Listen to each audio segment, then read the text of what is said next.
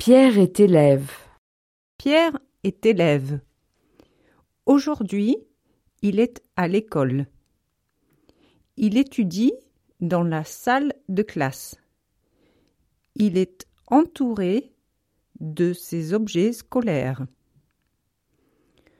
Voilà son livre, sa règle, ses crayons,